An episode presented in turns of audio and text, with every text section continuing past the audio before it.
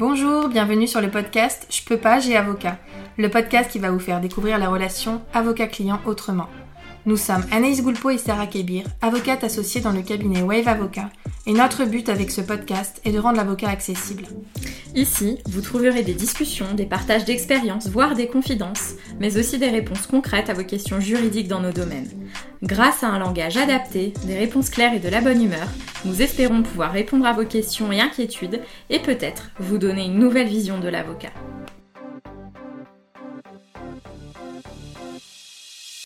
Bienvenue dans ce nouvel épisode du podcast. Aujourd'hui, je souhaitais faire un point sur la consolidation de l'état de santé, notamment suite à un accident du travail parce que c'est quelque chose qui fait l'objet de beaucoup de questionnements, d'interrogations, c'est assez complexe, euh, c'est parfois difficile à appréhender et puis c'est aussi sujet à beaucoup de fantasmes. Donc c'est quelque chose hum, qui est assez anxiogène pour les personnes concernées euh, alors que ça n'est pas euh, forcément une mauvaise nouvelle.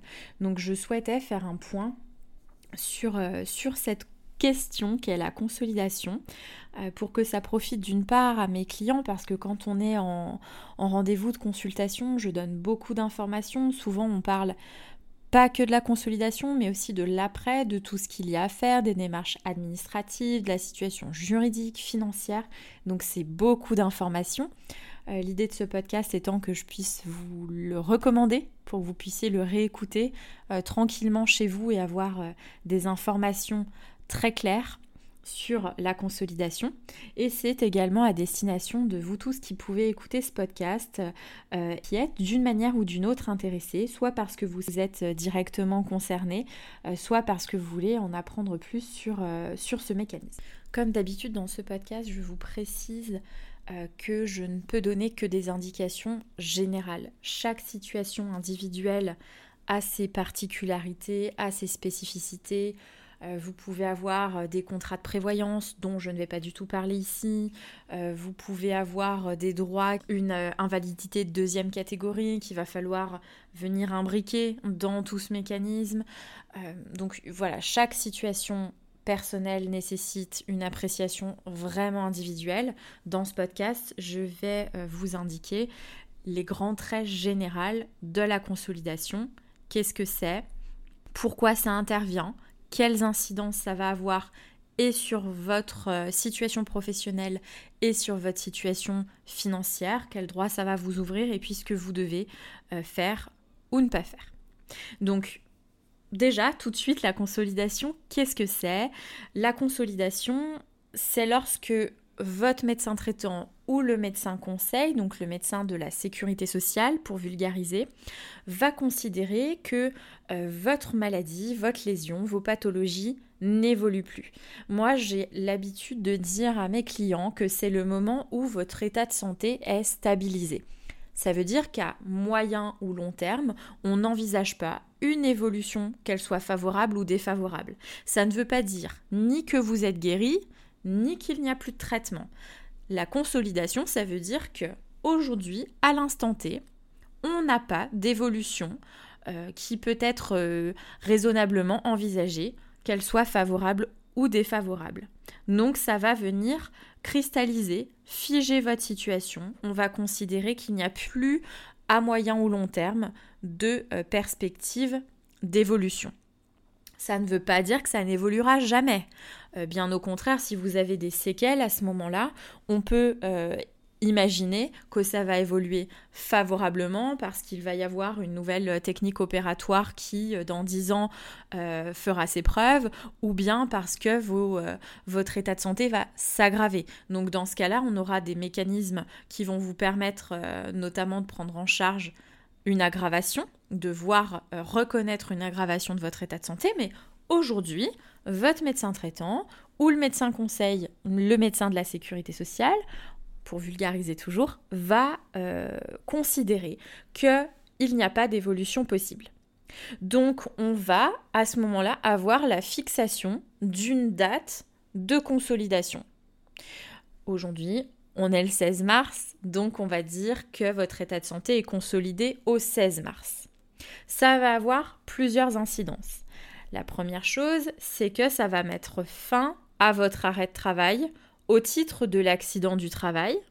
Et ça va mettre fin à la prise en charge à 100% de vos soins par l'assurance maladie, à l'exception hein, des soins qui vont être post-consolidation, donc qui vont toujours être liés à votre accident euh, et qui vont pouvoir faire l'objet d'une prise en charge. On y reviendra juste après. Donc ça va mettre fin à euh, cela puisqu'on va considérer qu'il n'y a plus d'évolution envisagée de votre état de santé et donc il n'y a plus d'arrêt maladie au titre de l'accident de travail qui est justifié. Donc sur un plan professionnel, si vous êtes toujours salarié à ce moment-là, votre employeur va euh, sans doute, on va considérer que vous avez eu un arrêt de travail un peu long, euh, votre employeur va, euh, vous allez l'informer et il va organiser au plus vite une visite médicale de reprise auprès du médecin du travail. Donc, dans le cadre de cette visite médicale de reprise, le médecin du travail va devoir déterminer si vous êtes apte à reprendre le poste que vous occupiez avant l'accident du travail. Hein, ça, c'est le principe. Le principe, c'est qu'après un arrêt, que ce soit pour accident du travail ou tout autre arrêt, quand on revient, on doit retrouver les mêmes conditions de travail, le même poste. Donc le médecin du travail va voir si vous pouvez occuper à nouveau votre poste, ou bien si vous pouvez bénéficier d'un poste de travail aménagé, d'un changement de poste ou d'un reclassement au sein de l'entreprise. Donc le médecin du travail va rédiger un avis d'aptitude ou un avis d'inaptitude. Il va dire que vous êtes apte avec des réserves. Alors par exemple, si vous aviez eu un accident du travail et que vous avez des séquelles qui sont physique, le médecin du travail va pouvoir dire vous êtes apte, mais avec la réserve que vous ne devez plus porter des charges lourdes de plus de 5 kg.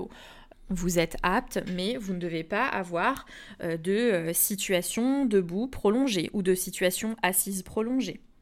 On peut avoir tout un tas d'aptitudes, euh, tout un tas de réserves plutôt différentes. C'est le médecin qui va apprécier ça en fonction de son examen. Alors il va examiner sans entrer dans le détail votre état de santé, les séquelles que vous pouvez avoir, et puis il va aussi faire une étude de votre poste, hein, voir concrètement comment vous travaillez euh, ou comment vous devriez travailler. Soit le médecin du travail va estimer que vous êtes inapte euh, définitivement à votre poste de travail, sans possibilité du tout de reclassement, ça va déclencher une procédure de licenciement pour inaptitude. Votre employeur va reprendre la main. Il a un délai de un mois euh, pendant lequel vous ne pouvez pas exiger de rémunération de la part de votre employeur. Donc il a un délai, euh, lui, de un mois, votre employeur, pour mettre en œuvre cette procédure de licenciement sans vous rémunérer. Si ce délai d'un mois passe et que vous n'êtes pas encore licencié, votre employeur doit reprendre le paiement de votre rémunération. Et dans ce délai de un mois où vous n'avez pas euh, ni d'arrêt de travail, ni de rémunération obligatoire à la charge de votre employeur, vous pouvez bénéficier d'indemnités temporaires d'inaptitude. Euh, donc pour cela, je vous renvoie à une vidéo dédiée à ce sujet-là qui est publiée sur, euh, sur notre chaîne YouTube Je peux pas, j'ai avocat donc au sujet de l'indemnité temporaire d'inaptitude. Mais si on revient au moment de la consolidation, si je me remets euh, à ce jour où le médecin traitant ou le médecin conseil va estimer que votre état de santé est consolidé, il va y avoir une deuxième chose qui est importante, c'est quel est votre état de santé à ce moment-là. Il va y avoir deux solutions. Soit vous êtes considéré comme guéri, ça veut dire que votre état de santé est revenu à l'état antérieur à l'accident. Vous n'avez pas du tout de séquelles. Donc là, ce sera la situation entre guillemets idéale pour vous parce que ça voudra dire que l'accident du travail n'a eu aucune séquelle qui va perdurer. Vous avez complètement récupéré. Si à ce moment-là, votre état de santé est le même que celui que vous aviez avant l'accident, on peut imaginer que dans cette hypothèse, lors de la visite médicale de reprise, le médecin du travail ne devrait euh, pas euh, trouver matière à vous déclarer inapte à votre poste, sauf à ce qu'il y ait des éléments euh, qui ne soient pas liés à l'accident du travail et à ses suites et qui feraient que vous seriez inapte à ce moment-là. Soit vous avez des séquelles au moment de la consolidation, ça veut dire que votre état de santé est stabilisé, mais qu'il y a des séquelles qui persistent. Pour simplifier, on peut dire que ces séquelles sont de deux ordres. Il va y avoir les séquelles physiques et puis les séquelles psychologiques et morales. Par exemple, euh, si l'accident du travail, euh, ça a consisté à vous coincer euh, la main dans une machine qui a écrasé un certain nombre de vos doigts et vous avez perdu donc l'appréhension, vous ne pouvez plus utiliser votre main, vous n'avez plus l'usage de ce qu'on appelle la pince, donc l'utilisation et l'amplitude, la possibilité de pincer entre votre pouce et votre index, ça, ça va pouvoir être des séquelles peut appeler physiques. Ça peut être également des séquelles morales. Ça va pouvoir être des séquelles plutôt euh, psychologiques, un accident du travail qui a eu lieu dans des circonstances euh, extrêmement euh, anxiogènes, vous gardez beaucoup d'anxiété sur avec une impossibilité de revenir sur votre lieu de travail, ça va pouvoir être par exemple une agression violente sur votre lieu de travail par, un, par un autre salarié ou même par un tiers extérieur, euh, par exemple un agent euh, au guichet d'une banque qui euh, va être agressé par des personnes complètement extérieures à, son employeur, aux effectifs de son employeur, mais qui voulaient venir dérober des espèces ou des formules de chèques. On peut imaginer que dans cette situation, il est possible qu'il y ait un préjudice moral qui persiste après la consolidation. Donc c'est le moment la consolidation, de dire si vous êtes consolidé en étant guéri ou si vous êtes consolidé avec euh, une, euh, des séquelles persistantes et ça nécessitera, le cas échéant, la fixation d'un taux d'incapacité. Ce taux d'incapacité va peut-être vous permettre de bénéficier d'une indemnité qui sera en capital ou sous forme de rente en fonction bah, de ce taux dès lors qu'il y a des séquelles indemnisables après la consolidation. C'est généralement versé par la caisse primaire d'assurance maladie.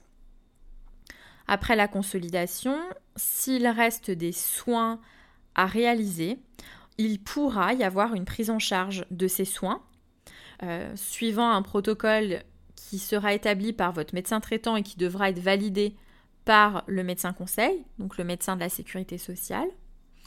On va pouvoir avoir aussi une prise en charge, comme je vous l'indiquais, après la consolidation s'il y a une rechute. Ça veut dire que après la consolidation, 5 ans, 10 ans après, euh, il va y avoir une aggravation des séquelles qui sont liées à l'accident du travail. Et dans ce cas, elles vont pouvoir être prises en charge après l'avis du médecin conseil, donc de la sécurité sociale. Elles vont pouvoir être prises en charge comme étant une rechute de l'accident du travail qui a eu lieu X années auparavant. Donc ça, c'est aussi sujet à beaucoup de difficultés parce que euh, si par exemple vous avez un accident du travail aujourd'hui avec euh, des séquelles euh, qui vont être constatées et qui vont être indemnisées suite à la consolidation par exemple sur des, des séquelles au niveau de votre dos, si dans 10 ans vous avez un nouvel accident du travail ou si vous avez des maux de dos, ben, il faudra pouvoir déterminer si c'est vraiment en lien avec euh, votre accident du travail antérieur ou bien si c'est une pathologie autre, euh, complètement euh, nouvelle, entre guillemets, et qui vient ben, de, entre guillemets encore, l'usure de votre corps et le temps qui passe et les mouvements que vous avez pu faire entre temps, etc. etc. Donc c'est quelque chose qui va être parfois difficile à appréhender. En fonction des séquelles que vous allez subir, il sera peut-être nécessaire de euh, solliciter la qualité de travailleur handicapé pour bénéficier de l'accompagnement des dispositifs euh, qui sont sous l'égide de la maison départementale des personnes handicapées. Donc ça, vous pouvez vous adresser directement auprès de la maison départementale des personnes handicapées. Alors il y a la qualité de travailleur handicapé qui peut être sollicitée, mais euh, aussi d'autres droits euh, dont une prestation compensatoire du handicap, dont euh, des allocations adultes handicapés, ça, c'est vraiment très spécifique, donc je ne vais pas entrer dans le détail, peut-être dans un autre podcast, mais pas dans celui-ci, sinon ce sera vraiment très très long. En tout cas, si vous avez des séquelles, n'hésitez pas à questionner la maison départementale des personnes handicapées pour euh, qu'il puisse vous être expliqué si en fonction de votre situation médicale, mais également financière, vous pouvez prétendre à des droits. On va imaginer que suite à votre consolidation, le médecin du travail vous a déclaré inapte et que votre employeur vous a licencié pour inaptitude. Si votre employeur vous licencie pour inaptitude, il y a deux choses à voir. Soit l'inaptitude, elle est d'origine euh, non professionnelle, et donc ben, on peut à ce moment-là, entre guillemets, rien reprocher à ce titre à votre employeur. Soit l'inaptitude est d'origine au moins partiellement professionnelle. Ça veut dire que si votre inaptitude, elle vient pour 0,00001% des séquelles de l'accident du travail, il y a lieu de considérer que votre inaptitude, elle est d'origine professionnelle. Ça, c'est pas le médecin du travail qui va le déterminer. Le médecin du travail ne connaît pas euh, toute l'intégralité de votre vie. Il connaît pas euh, spécifiquement ce que vous avez vécu euh, auprès de votre employeur. certes, il fait une étude de poste, hein, mais c'est pas à lui que revient de déterminer si l'inaptitude est d'origine professionnelle ou non. Donc, quand il va rédiger son avis, il va cocher la case inapte, mais il précisera pas la nature de l'inaptitude, si elle est professionnelle ou non. Donc ce sera à vous de déterminer si vous avez des éléments suffisants pour euh, permettre d'établir que l'inaptitude est d'origine au moins partiellement professionnelle. Si l'inaptitude est d'origine au moins partiellement professionnelle, vous avez le droit au paiement de l'indemnité spéciale de licenciement. Donc c'est l'indemnité de licenciement qui est doublée. Soit votre employeur vous la paye spontanément, soit votre employeur n'est pas d'accord avec vous parce qu'il estime que l'inaptitude n'est pas d'origine professionnelle, donc il ne va pas doubler le montant de l'indemnité de licenciement, mais vous pourrez le demander auprès du conseil de prud'homme. Vous pourrez également saisir le conseil de prud'homme pour demander une indemnité équivalente à l'indemnité compensatrice de préavis et des dommages et intérêts pour licenciement sans cause réelle et sérieuse si vous établissez que l'inaptitude provient d'un manquement de l'employeur. Donc, en, vulgarisant, si vous pouvez démontrer que l'inaptitude vient d'un accident du travail, lequel serait lié à une faute de votre employeur. Donc tout ça, ça fait l'objet d'une étude préalable très importante parce que euh, si vous saisissez le conseil de prud'homme, c'est à vous et uniquement à vous de démontrer que l'inaptitude vient d'un manquement de votre employeur. Donc il faut avoir des éléments de preuve qui soient objectifs et pas uniquement des attestations euh, de vous-même ou de vos proches qui font état des séquelles que vous avez. Le seul fait que vous ayez des séquelles n'est pas suffisant pour démontrer que ces séquelles viennent à l'origine d'un manquement de votre employeur. Donc il faut vraiment étudier votre situation de façon très précise mais ça peut vous permettre de bénéficier de dommages et intérêts qui vont indemniser la rupture de votre contrat de travail, donc la perte de votre contrat si vous étiez en CDI, la perte d'un contrat stable qui devait vous permettre d'avoir des revenus stables également. La deuxième action, et celle qui est un petit peu moins connue, c'est l'action en reconnaissance de la faute inexcusable de l'employeur. Cette action en reconnaissance de la faute inexcusable de l'employeur a un délai euh, de prescription qui va être euh, qui va passer vite, hein, qui est de deux ans, pour saisir le pôle social du tribunal judiciaire d'une demande en reconnaissance de la faute inexcusable ou bien pour saisir la caisse primaire d'assurance maladie afin qu'elle convoque votre employeur en conciliation à ce sujet-là. Je ne vais pas vous détailler cette action-là parce que euh, vous avez soit des vidéos sur notre chaîne Je peux pas, j'ai avocat sur notre chaîne YouTube, soit je referai des podcasts dédiés vraiment à ça parce que c'est un mécanisme en tant que tel euh, qui est prévu par le Code de la sécurité sociale.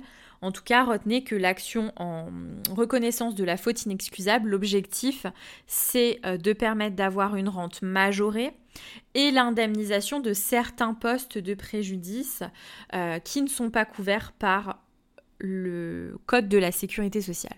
Donc notamment les souffrances endurées, euh, le euh, déficit fonctionnel temporaire que vous allez que vous avez subi avant la consolidation, d'autres préjudices, mais je ne vais pas vous faire ici une liste à la Prévert, ça n'aurait pas spécialement d'intérêt.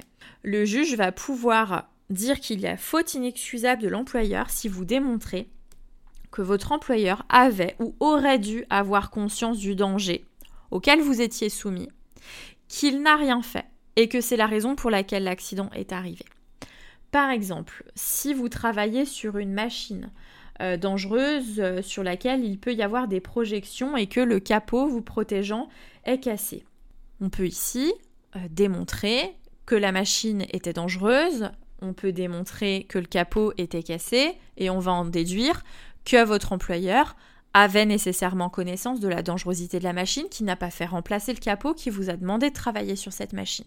Et donc qu'il avait, ou à tout le moins qu'il aurait dû avoir conscience que vous étiez en danger en travaillant dans ces conditions. Ça va permettre de caractériser la faute inexcusable. Si votre employeur vous laisse travailler au contact de solvants qui peuvent causer euh, des, troubles, des évanouissements et que vous travaillez de manière isolée sans dispositif euh, vous permettant d'être surveillé ou de pouvoir alerter, si jamais il y a un accident, on va pouvoir avoir une reconnaissance au titre de la faute inexcusable parce que votre employeur aurait dû prendre la mesure du risque et mettre en place les précautions nécessaires. Donc c'est une action euh, qu'il va être important de faire pour pouvoir bénéficier de la rente majorée mais également pour pouvoir avoir une juste indemnisation euh, des préjudices qui ne sont pas déjà réparés, entre guillemets, par le paiement des indemnités journalières, du capital ou de la rente qui vous est versé à consolidation si jamais il y a des séquelles. Donc tout ça, ça se passe devant le euh, tribunal judiciaire, le pôle social du tribunal judiciaire,